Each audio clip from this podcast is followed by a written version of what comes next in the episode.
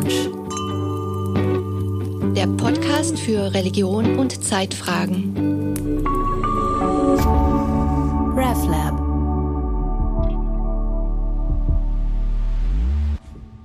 Herzlich willkommen zu einer neuen Folge von Theo Lounge. Ich bin hier mit einem sehr spannenden Gast. Ähm, wir haben uns vor einigen Jahren kennengelernt. Mir sitzt gegenüber Saida Mirsatri. Hallo. Hallo. Es ist eine Freude, dass äh, ich dich noch erwischt habe, bevor du, kurz bevor du zurück nach Münster oder äh, in, nach Deutschland ziehst, nach Paderborn. Ja, Paderborn. Ziehst, genau.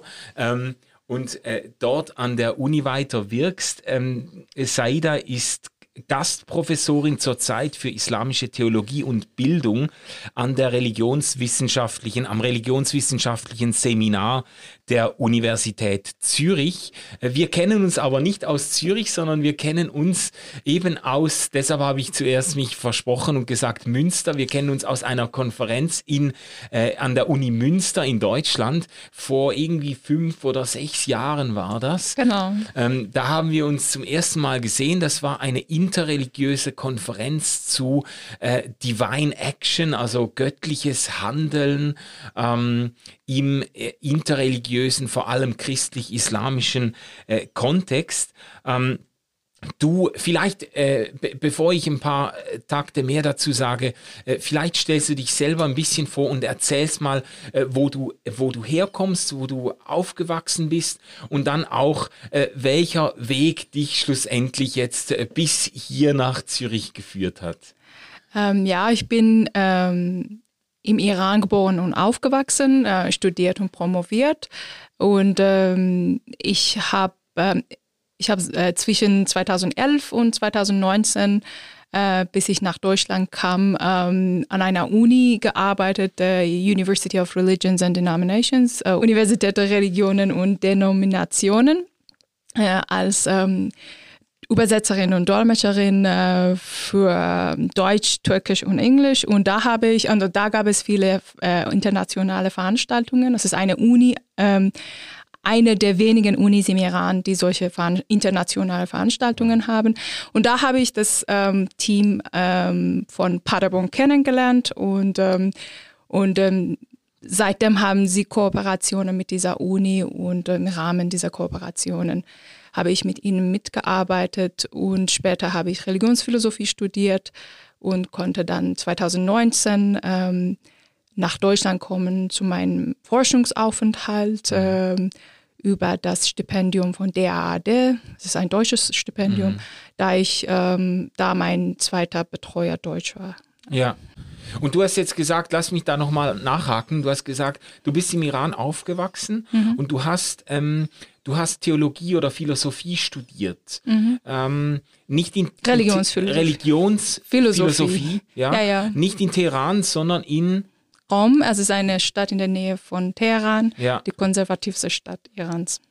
Also das muss man sich ja schon auf der Zunge zergehen lassen. Du hast, du hast äh, äh, nach deiner eigenen Aussage in, in einer der konservativsten oder in der konservativsten Stadt hast du, äh, hast du Religionsphilosophie ähm, studiert und hast dann auch promoviert. Äh, irgendwie so äh, meine gängigen Vorurteile würden jetzt sagen, das geht gar nicht, aber das ging. Ja, es ging und es ging auch gut. Ja, aber du warst schon äh, allein auf weiter Flur als Frau irgendwie. Also da gab es jetzt nicht noch hundert andere die äh, Frauen, die mit dir promoviert haben. Ähm, nein, ich, ich würde sagen ja und nein. Also ja, äh, weil in diesem Fach, also äh, Religionsphilosophie oder Theologie, also die sind die Fächer, die eher ähm, männ, ähm, männlich sind und von Männern dominiert. Äh, weil, weiß ich nicht, die sind einfach äh, Fächer, die ich glaube in Europa auch eher ähm, Männerfach sind, mhm. Fächer sind. Ähm, aber in anderen Fächern, äh, es gibt auch viele Frauen. Also mehr als 60 Prozent der Uni-Studierenden sind Frauen im Iran. Also es ist in der, wie, wie in der Schweiz. Ja, krass, krass. Eben, dass irgendwie, äh, ich weiß zu wenig, äh, von, von diesem Land offensichtlich um das irgendwie angemessen einzuschätzen. Das hätte ich gar nicht erwartet.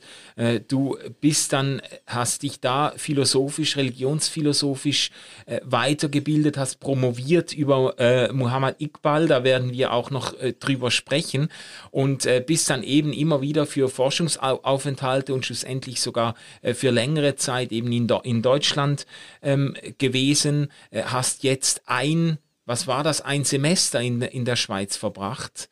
Ja. Ähm, und äh, äh, hier auch Lehrveranstaltungen gehalten. Es gibt einen sehr spannenden Podcast, um das gerade vorwegzunehmen, den du, äh, ein Gespräch, das du geführt hast mit Dorothea Lüdekens von der Theologischen Fakultät. Mhm. Ähm, da hast du mit ihr auch gesprochen, auch über den Iran, auch über die, äh, die, den Streit um das Kopftuch und so weiter. Also das ja. ist ein sehr faszinierendes äh, Gespräch, wo du auch, äh, ich sage jetzt mal, stärker noch ähm, äh, auch politisch Stellung nimmst. Und ich hätte jetzt einfach Bock mit dir äh, über diese Fragen zu sprechen, äh, über die wir uns auch kennengelernt haben, mhm. nämlich eben an der Konferenz, wo wir waren. Da ging es ganz stark um verschiedene Gottesbilder, um die Frage, wie, wie stellen wir uns Gott vor, wie stellen wir uns Gottes äh, wie stellen wir uns Gottes Handeln in dieser Welt vor? Mhm. Und es gibt da so Konzepte, man spricht von Prozesstheologie, wir müssen das vielleicht ein bisschen erklären. Also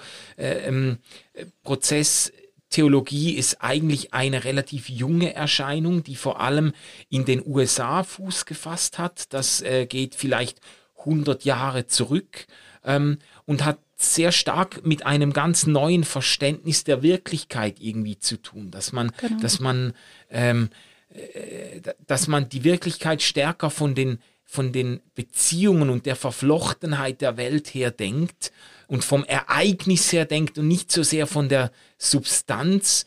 Ähm ja, es ist schwierig, über Prozesstheologie oder Philosophie zu sprechen, ohne Fachwörter und Begriffe ja. und äh, ja, aber für mich, äh, ich würde sagen, ich würde das so erklären, warum äh, Prozesstheologie mich interessiert hat, ähm, ist, dass ich finde, die, die nicht nur die islamische Tradition oder islamische ähm, Denkentradition ähm, sehr statisch ist, sondern auch die christliche und jüdische. Also mhm. man denkt, dass es immer der Islam, der statisch ist, aber es ist ähm, alle alle äh, monotheistischen Religionen sind ähm, also klassischen äh, alle klassische ähm, Religion, Theologien, ja. Ja, ja, Theologien sind sehr statisch, äh, einfach weil sie von den von der hellenistischen und äh, oder griechischen ähm, äh, Weltanschauung äh, beeinflusst sind, mhm. die, die sehr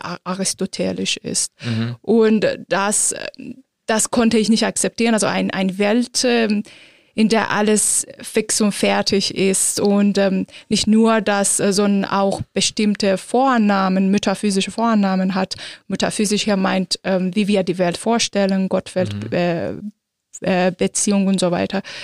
Das konnte ich nicht ähm, akzeptieren, weil die klassische Weltanschauung oder Metaphysik ist ja hierarchisch. Äh, das heißt, ähm, man stellt Gott äh, an die Spitze dieser Leiter, also dieser Lebensleiter oder dieser metaphysischen Leiter. Gott ist an der Spitze mhm. und dann ist der, der Mann und dann die Frau und ähm, dann die Tiere, dann die, die Pflanzen und, ähm, und dann die nicht lebenden äh, Materie die nicht lebende Materie. Und das fand ich erstens statisch, also diese Weltanschauung, und zweitens sehr hierarchisch. Und äh, ich versuchte. Seinsordnung. Gell? Genau, Seinsordnung, so, ja. genau. Ja. Und dann versuchte er ähm, eine andere Weltanschauung zu entwickeln von der islamischen Tradition mhm. her die eher dynamisch ist und äh, eher flach ist und ja. das, ohne diese Hierarchie. Ja, ja, sehr schön. Also die, die äh, man kann sagen, die Prozesstheologie, das ist natürlich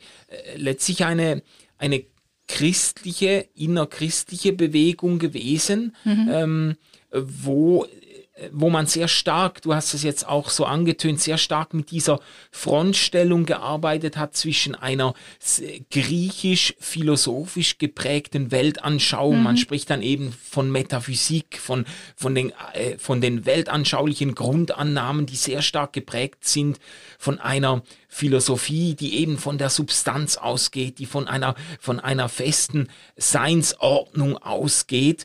Und da ist die Prozesstheologie quasi als Gegenprogramm mhm. entwickelt worden. Genau. Und da hat zum, um ein paar äh, oder den wichtigsten Namen äh, zu nennen, Whitehead mhm. äh, ist der Begründer der Prozessphilosophie und dann Charles Hartshorne mhm. ist Begründer der Prozesstheologie gewesen, mhm. der das dann eigentlich, der Whitehead eigentlich noch stärker äh, theologisch fortgeführt hat. Und de, der Grundgedanke ist da immer derselbe irgendwie, die, die Welt ist in Bewegung, alles ist in Bewegung, alles mhm. ist im Ereignis, in Entwicklung begriffen. Im Werden, genau. Ja, im Werden, genau. Mhm. Und diese frühen Vertreter der Prozesstheologie haben dann dieses Denken eben auch auf Gott angewandt und nicht gesagt, Gott ist das Gegenteil dessen, also weil in der Welt alles beweglich ist, mhm.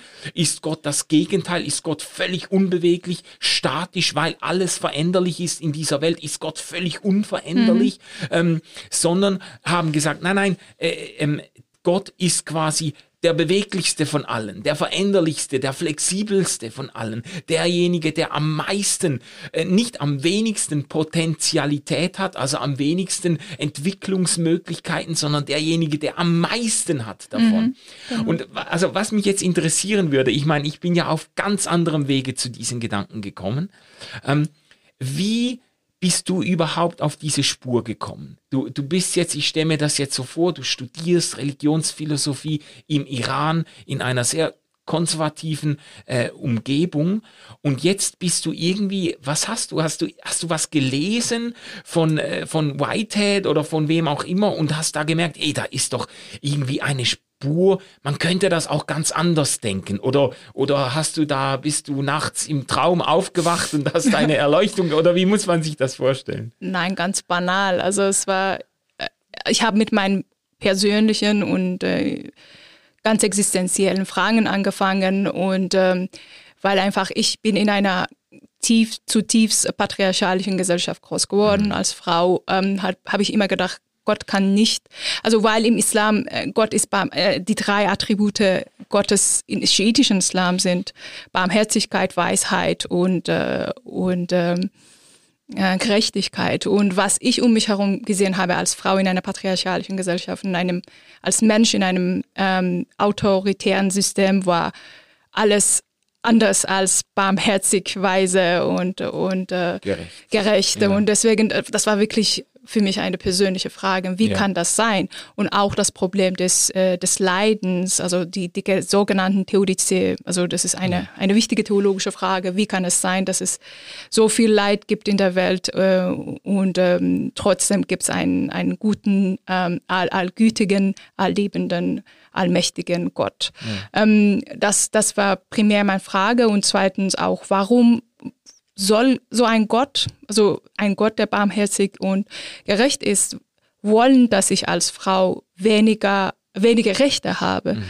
Ähm, und ja, dann deswegen, also die, die waren meine Fragen und ja. da habe ich gesehen, dass in, in der christlichen Tradition, also das, es geht um diese, nicht um, um den Islam, sondern um diese traditionellen Darstellungen von Gott, also Gottesbilder in den ähm, monotheistischen Religionen, nicht nur Islam, sondern auch Christentum, Judentum. Und dann habe gesehen, dass die, die Prozessdenker versucht haben, diese sogenannten ähm, also klassischen Theismus zu ändern und eine Art mhm. neu äh, klassischen Theismus zu entwickeln, was Prozess ist. Ähm, und diese traditionelle Gottesbilder äh, kritisiert haben. Ja. Und das fand ich auch ähm, inspiriert und mir gedacht habe, okay, dann kann ich auch in meiner religionsphilosophischen Forschungen auch daran ähm, darauf konzentrieren ja. und arbeiten. Und äh, da bist du dann auf diese Schriften bist du dann nach und nach gestoßen. Mhm. Das war also auch nicht so, dass man das da in der Bibliothek irgendwie im Giftschrank eingeschlossen hat oder so. Mhm. Da warst du ganz frei. Da, da, ähm, da gibt's, äh, äh, da gab es alle mögliche Literatur und unter anderem bist du dann auf die auf so Prozessdenken gestoßen. Genau, ja, ja. ja. Und sogar in, äh, an der Uni haben wir auch, auch also Religionsphilosophie ist ähm, eine eine angloamerikanische Disziplin, also mhm. englisch-amerikanische Disziplin. Und unsere ähm, Universität, Univers universitären Materie, sagt man, ja. war, waren alle auf, also die Mehrheit waren auf Englisch. Ah ja. Okay, dann hast du da wirklich sogar, bist du an die äh, Primärtexte rangekommen. Du bist ja ein Sprachgenie, das äh, habe ich jetzt noch nicht gesagt, aber das, also wie viele Sprachen, wie viele Sprachen sprichst du? Ähm, also Deutsch, Türkisch, Englisch, Französisch. Englisch, Französisch. Ja, ja, und Persisch. Persisch. Ist, also Persisch ist meine erste Sprache, das ist die Amtssprache im Iran. Farsi oder? Farsi, Persisch, ja. beides. Ja. Aber meine Muttersprache ist Azeri. Es ist, äh, ich gehöre zu einer ethnischen ähm, Minderheit im Iran, die Ja.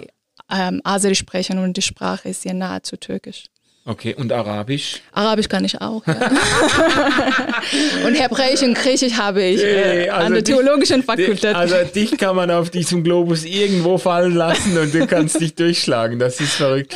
Ähm, äh, ich, ich fand das jetzt faszinierend und ich habe eigentlich nicht vorgehabt, gerade so tief einzusteigen. Aber äh, wie du das jetzt erzählt hast, dass mh, diese Entdeckung der Prozesstheologie oder diese Entdeckung einer, eines alternativen äh, Gottesbildes oder einer alternativen äh, Wirklichkeitsauffassung, das hat für dich etwas sehr Existenzielles gehabt. Das hat für dich zu tun gehabt mit auch Erfahrungen deiner selbst im Iran, mit, mit der Frage, wo gehöre ich hin oder warum ist die Sache, die Gesellschaft so gestrickt und so, könnte man denn auch sagen, dass diese neue Sicht auf Gott und die Welt, diese prozesstheologische Sicht, ähm, das hat auch dazu beigetragen, dass du irgendwie einen neuen Zugang zu deinem eigenen Glauben gefunden hast, irgendwie. Ja, ja, genau. Weil äh, es war es so, ähm, also ich war immer nie,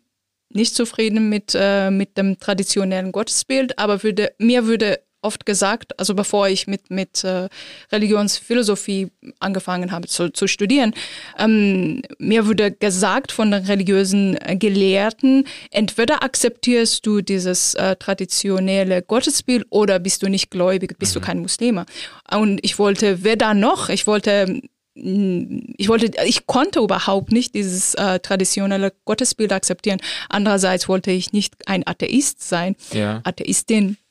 Und deswegen ähm, war es für mich, ich, ich kann sagen, durch Reli äh, Prozesstheologie habe ich den Weg gefunden äh, zu meiner, zu meinem Sel Selbst oder zu meiner religiösen Tradition Ja, oder ja. Glauben. Und das kostet aber doch ein Stück Mut, muss ich sagen. Ich habe, äh, als wir uns letztes Mal getroffen haben, äh, habe ich dir auch gesagt, äh, du bist wirklich eine sehr mutige Frau. Also du Danke. hast ja äh, nicht nur, dass du es gewagt hast, ganz alleine hier in, in Deutschland und dann in der Schweiz irgendwie äh, eben Zelte abzubrechen und wieder aufzubauen und so. Ähm, du hast schon im Iran dich da quasi auf neue, ähm, auf neue Äste gewagt und hast ja dich dann eigentlich einer Denkrichtung angeschlossen, die doch auch sehr explizit auch Kritik übt an einem klassischen Verständnis von Gott. Also Genau. vor allem jetzt an einem Verständnis Gottes als einer, äh, einer äh, allmächtigen Instanz, die alles kontrolliert, minutiös in seine, im Griff hat und dem Menschen eigentlich gar keine Freiheit, gar keinen Gestaltungsraum, gar keine Luft zum Atmen mehr gibt eigentlich. Und die Prozesstheologie ähm, wendet sich da ja so, doch sehr stark dagegen und übt Ja. scharfe Kritik daran. Und äh, ich würde jetzt mal sagen, da hast du ja auch wieder irgendwie zu einer dich ein Stück weit in eine Minderheitenposition begeben mit dieser, mit diesen Gedanken, oder? Ah, ja, genau. Also ich würde sagen, ähm, in der muslimischen, nicht nur im Iran, in, in, in, der, Mus in der muslimischen Welt gibt es sehr wenige, wenn überhaupt, Menschen, die an ähm, die islamische Prozesstheologie arbeiten. Ja, Es, es ja. gibt einen Doktoranden, äh, den ich kenne, und ähm, zwei, drei andere. Äh, Die sind, die sind nicht Prozesstheologen, die sind eher Progressive Muslims, also progressive Muslime ähm, die Prozesstheologie äh, als eine bessere Alternative finden als die klassische Theologie. Und ähm, momentan gibt es nur einen Doktoranden, der, der daran arbeitet, an Ja. Mohammed Iqbal und an Prozesstheologie. Ja, ja. Das, das muss für dich aber dann doch auch sehr inspirierend gewesen sein, jetzt, äh, um nochmal auf die Konferenz zurückzukommen, an der wir uns zum ersten Mal begegnet sind. Äh, da, äh, das, für mich war es das ja auch. Da war ich quasi in der Gemeinschaft mit irgendwie 20, 30 Leuten, die alle irgendwie so ein bisschen in einem ähnlichen Gedankenkosmos mhm. kreisen und irgendwie überzeugt sind, diese relationale Theologie, diese Theologie, die irgendwie vom Werden, vom Prozess ausgeht, die irgendwo auch sehr stark dieses Moment der Freiheit betont, dass die, die Schöpfung, die Geschöpfe, die, die Menschen Gestaltungsfreiheit haben, Verantwortung haben und so weiter. Ähm, da waren ja auch ein, eine ganze Reihe von äh, muslimischen Gelehrten, mhm. äh, Forscherinnen und Forschern äh, mit dabei. Das muss sich ja für dich schon auch toll angefühlt haben, so ein bisschen äh, so Gleichgesinnte irgendwie so in einem, in einem unbeschwerten Rahmen zu treffen. Mhm, genau, also meinst du in der Konferenz ja, 2017? Ja. Ja, genau. Ja, genau, genau, ja. Also deswegen äh, bin ich 2019 dann äh, nach Deutschland äh, gefahren, um, äh, weil ähm, ich habe gemerkt, es gibt hier Interesse ähm, an Prozesstheologie, also vor allem in Paderborn. Und ähm, da kann ich forschen und äh, von Menschen äh, unterstützt werden, die auch diese Idee unterschreiben und gerne fördern wollen.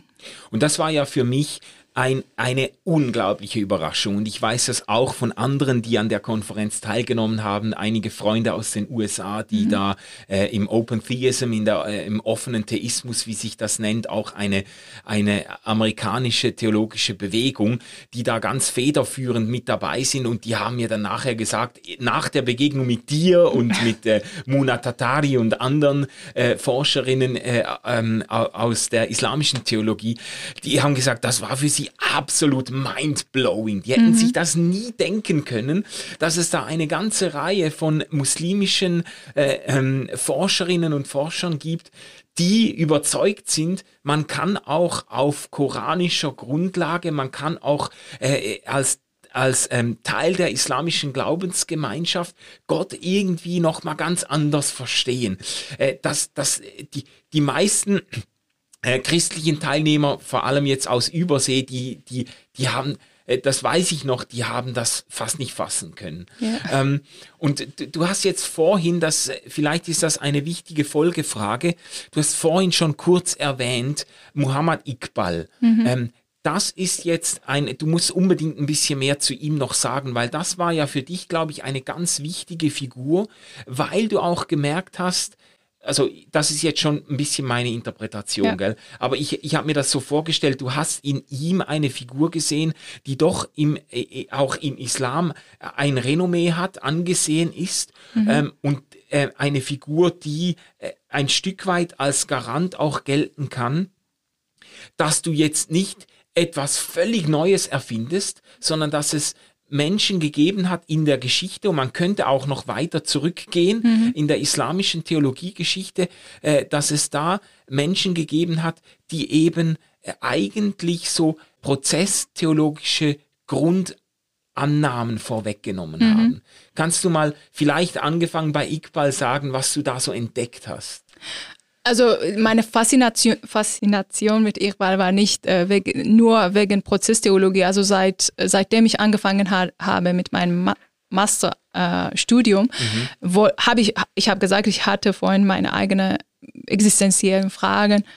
Äh, und ähm, ich habe da geforscht und versucht, äh, versuchte ähm, dann Denkerinnen und Denker zu finden, die dann Neudenken in der islamischen ja. Tra Tradition, die sogenannten pro progressive Muslime. Mhm.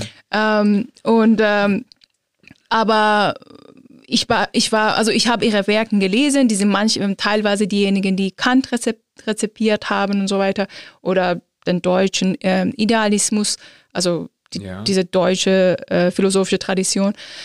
Ähm, aber irgendwie war ich nicht zufrieden. Ich dachte, das Problem liegt tiefer. Und ja. bei, mit Irbal habe ich dann ähm, rausgefunden, was das Problem eigentlich ist. Also wenn man versucht, ähm, in dem islamischen Recht vieles ändern, geht es nicht, weil, ähm, weil wir diesen diese Metaphysik, diese hierarchische Metaphysik haben wir, die ich ähm, dargestellt habe. Das ist oben Gott und dann der Mann und die Frau. Wie können wir in, in der islamischen, äh, in dem islamischen Recht was ändern? Wie wenn äh, unsere vor, metaphysische Vorannahme uns sagt, dass äh, der Mann über die Frau ist, also äh, ja. in diesem äh, Seinsleiter und so weiter. Ja. Das und war quasi nur, um kurz äh, äh, reinzugrätschen, das war in dieser Theologie eben nicht nur einfach eine Konvention oder eine kulturelle Abmachung oder so, sondern das war verwurzelt wirklich im, du sagst in der Metaphysik, in den ganz grundlegenden Annahmen, so ist die Wirklichkeit. Genau. Äh, Gott, Mann, Frau und so. Und die Natur. Und das ja. ist nicht islamisch, das ist hellenistisch. Und, ähm, äh, und, und, und ich war der fest, der festen Überzeugung, dass, also diese Metaphysik müssen wir enden und wir, wir müssen dann eher eine flache Metaphysik haben. Ähm, und da, das habe ich bei, in Mohammed Irbals Gedanken gef gefunden und äh, nicht in den sogenannten äh, progressiven muslimischen Denken. Ja. Und du hast dann über Iqbal auch deine Dissertation geschrieben. Du hast genau. mir eine kurze, quasi eine auf Englisch übersetzte äh, Zusammenfassung geschrieben, weil ich mich mit Farsi einfach noch ein bisschen schwer tue. ähm, äh, das heißt Iqbals Metaphysics, God, World, Human Relationship. Also das, genau. da ging es wirklich ums Eingemachte in deiner Dissertation. Da hast du versucht, äh, im, Werk dieses Gelehrten äh, so herauszuspüren, was ist eigentlich was sind seine äh, weltanschaulichen Grundannahmen. Ähm, kannst du doch das noch ein bisschen ausführen? Weißt du, äh, eben für diejenigen, die jetzt unter Iqbal sich gar nichts vorstellen können, der hat gelebt 1877 bis 1938 ähm, mhm. und äh, ist so, äh, ja, eigentlich kommt sein Wirken ganz in die Nähe der Entstehungsgeschichte der Prozesstheologie auf christlicher Seite. Genau, ja. Und was, was hat er denn so, wie hat er das denn gestrickt, weißt du, auf islamischer oder koranischer Grundlage? Wie, wie hat er das gestrickt? Ähm, also ich, Iqbal äh, hat, ähm, also kannte die islamische Tradition sehr gut, also Philosophie, Theologie und Mystik ähm, und äh, war drei, vier Jahre in Europa. Er hat hier promoviert und er kannte deswegen Hegel sehr gut, die, die westliche Tradition auch sehr gut, denk, ähm, Denks, ähm, Denk, Denkfigur, Denksfiguren und so. Ja, Denkfiguren. Und Denkfiguren und ähm, ähm, und er kannte sie gut, ähm, die, die wissenschaftlichen ähm, Entwicklungen, vor allem in Physik. Äh, und deswegen, in Physik sagt man, Physik, oder? Ja. ja Physik. Ja, ja. Deswegen, ähm, also der, und er kannte auch den deutschen Idealismus sehr gut. Und ich würde sagen, Hegel, äh, der deutsche Idealismus, also die, vor allem die deutsche äh, Philosophie, ähm, wurden dann in Großbritannien auch rezipiert rezipiert. Mhm. Deswegen Whitehead und ähm, die Pro Prozessdenker wurden auch von dieser Tradition beeinflusst, plus ähm, von, von den äh, modernen Wissenschaft, naturwissenschaftlichen Entwicklungen. Also das heißt, sowohl Whitehead als auch Iqbal wurden von, von Hegel und von dem deutschen Idealismus als, ähm, als die, die philosophischen Ressourcen mhm. beeinflusst mhm. und gleichzeitig von den äh, naturwissenschaftlichen Entwicklungen, vor allem in der Physik. Mhm. Ähm, und äh, obwohl die von unterschiedlichen ähm, religiösen Traditionen, traditionellen, äh, Traditionen waren, äh, sind sie zu gleichen äh, Schlussfolgerungen gekommen. Ja. Obwohl man muss sagen, Whitehead war kein Theologe, er war eher Philosoph. Genau. Äh, aber natürlich ähm, sein Gottesbild ist von stark von dem äh, Christentum beeinflusst. Mhm. Also Muhammad äh, Iqbal ähm, hat wie auch Whitehead auf ganz ähnliche äh, philosophische ähm, Wurzeln zurückgegriffen, mhm. aber er hat das ja, Iqbal hat das dann ja eigentlich äh, im, im Kontext des Islam mhm. äh, versucht zu plausibilisieren. Und äh, ich, ich würde da einfach gerne noch mehr, äh, ein bisschen mehr auf die Spur kommen. Ähm, wie erklärt man sich das denn jetzt auf koranischer Grundlage? Weißt du, manche Verse, die man so landläufig kennt aus, mhm. dem, aus dem Koran, geben ja eher Anlass, sich Gott eben sehr als der, so, als der äh, Allmächtige vorzustellen, der äh, kompromisslos durchgreift und äh, gar nichts auf Augenhöhe duldet oder so. Aber es muss ja dann auch irgendwie koranische Überlieferungen geben, die Anlass geben, das nochmal anders zu denken. Und ich nehme jetzt mal an, dass jetzt bei Iqbal weiß ich das gar nicht, ob er auch exegetisch gearbeitet hat, ob er auch dann versucht hat, irgendwie aus dem aus dem Koran sein Denken abzuleiten. Ich weiß einfach, dass es jetzt äh, in äh, ähm, prozesstheologischer Tradition eine Reihe muslimischer Forscherinnen und Forscher gibt, die das auf jeden Fall versuchen. Mhm. Die sagen, ja, ich, wir kennen ja beide auch äh, Muhammad Khorshid, der das mhm. auch versucht, so äh, auch ähm, irgendwie zu zeigen. Es gibt aber auch äh, ähm, Überlieferungen im Koran, die uns das Ganze nochmal anders denken lassen. Mhm.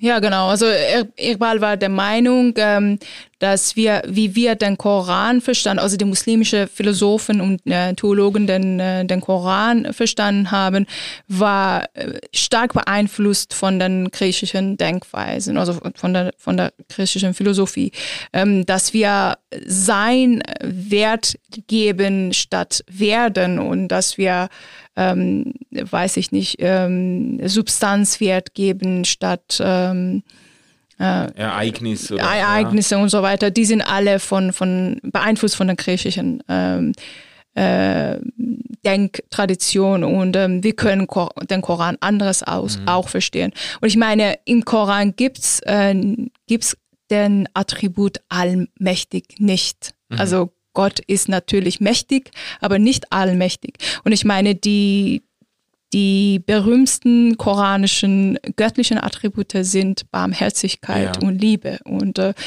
ähm, wenn man dann den Koran anders liest mit anderen äh, Brillen sozusagen, versteht den Koran natürlich anders. Ja. Ähm, und ähm, ich mal natürlich sagt zum Beispiel, ähm, dass die, die ganze Realität ist im Werden Gott auch. Mhm. Dann ähm, bezieht sich äh, natürlich auf den Koran und bringt er einen Vers von dem Koran, wo, äh, wo es äh, steht, Gott ist jeden Tag ähm, in einem anderen äh, Status oder State auf Englisch. Mhm. Also das heißt, ähm, jeden Tag ändert sich und äh, äh, ja. äh, schlussfolgert, dass das dann, dass ähm, Gott auch im Werden ist. Also das mhm. ist einfach ein Beispiel von dem Koran. Das, äh, aber die muslimischen Exegeten haben diesen Vers immer anders verstanden, anderes interpretiert ja. und, äh, ja. und übersetzt.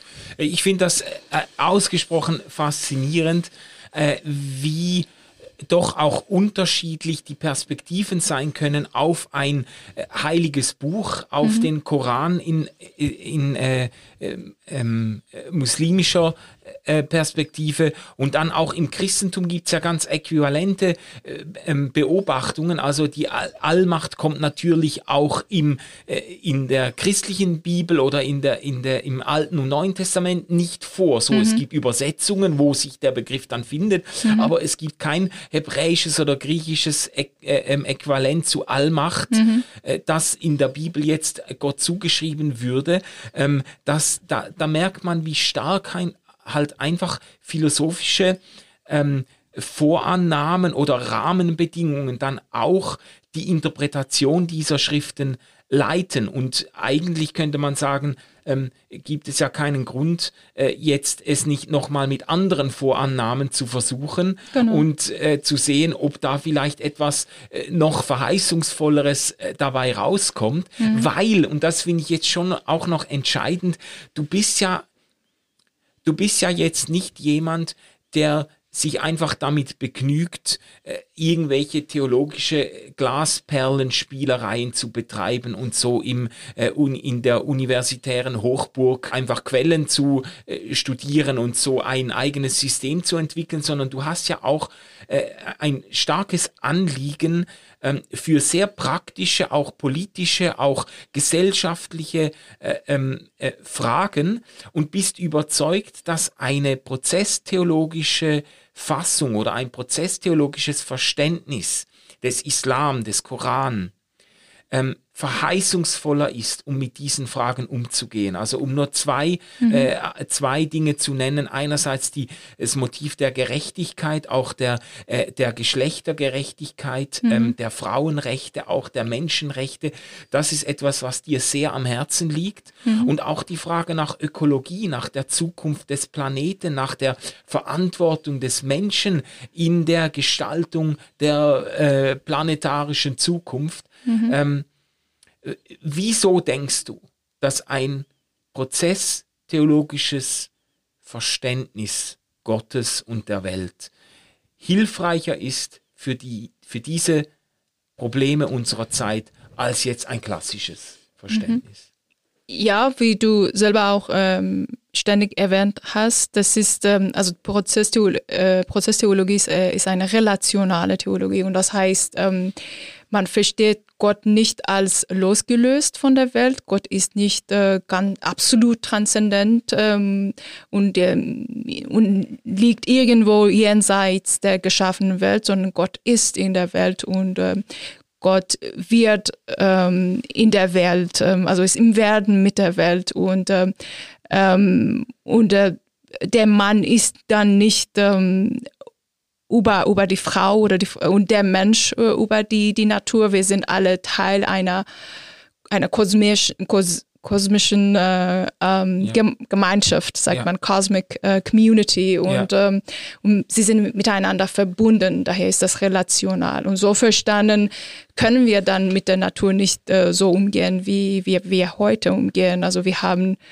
ähm, wir haben Verantwortung für die, äh, für die Welt und wir sind verbunden, also so mhm. stark verbunden mit der, mit der Natur, äh, weil es einfach so verstanden ist. Es ist ähm, im Gegensatz zu, zur klassischen Metaphysik, in der die, der Mensch, wenn, wenn nicht der Mann, ähm, die äh, absolute Herrschaft hat ja. über die Natur und äh, als ähm, stellvertretender, stellvertretender Gottes. Ja.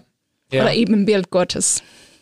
Ja, ich, und ich glaube, äh, das ist auch wirklich ein plausibler Zusammenhang, dass ähm, die Art und Weise, wie wir die Seinsordnung denken oder wie mhm. wir Wirklichkeit denken, eben halt auch sehr praktisch zurückspielt auf die Art und Weise, wie wir mit der Wirklichkeit, mit unserer Umwelt, mit unseren Mitmenschen umgehen. Also mhm. es ist, äh, es hat eine innere Logik, dass wenn man sich vorstellt, äh, es gibt so diese Hierarchie und, und äh, Gott ist oben und dann der Mann und dann die Frau und dann irgendwann die Tiere und die Schöpfung, dass man halt in dieser, wenn man in dieser hierarchischen Logik denkt, mhm. dass man dann auch äh, zuerst einmal Männer dazu neigen, äh, Frauen als äh, Besitz oder zumindest als äh, verminderte Version ihrer mhm. selbst zu verstehen und zu behandeln und dass die Menschen überhaupt dann auch die Umwelt, auch die äh, anderen Geschöpfe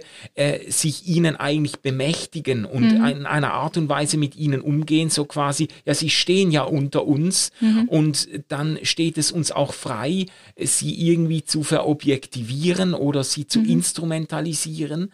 Und genau. die Prozesstheologie wäre dann wie ein Gegenprogramm, in der man anerkennt, es ist alles miteinander verflochten. Mhm. Das ist, wir sind, es gibt nicht quasi Mensch und seine Natur, sondern wir sind Teil dieser Natur. Wir sind, es gibt auch nicht wir und die Umwelt, äh, als ob wir irgendwie losgelöst davon genau. wären. Das ist unsere Mitwelt, mhm. das sind unsere Lebensbedingungen, das sind, wir sind verflochten mhm. mit dem. Und das ist eben dann nicht mehr hierarchisch, sondern quasi, wie sagt man dem, organisch verwebt mhm. irgendwie. Genau.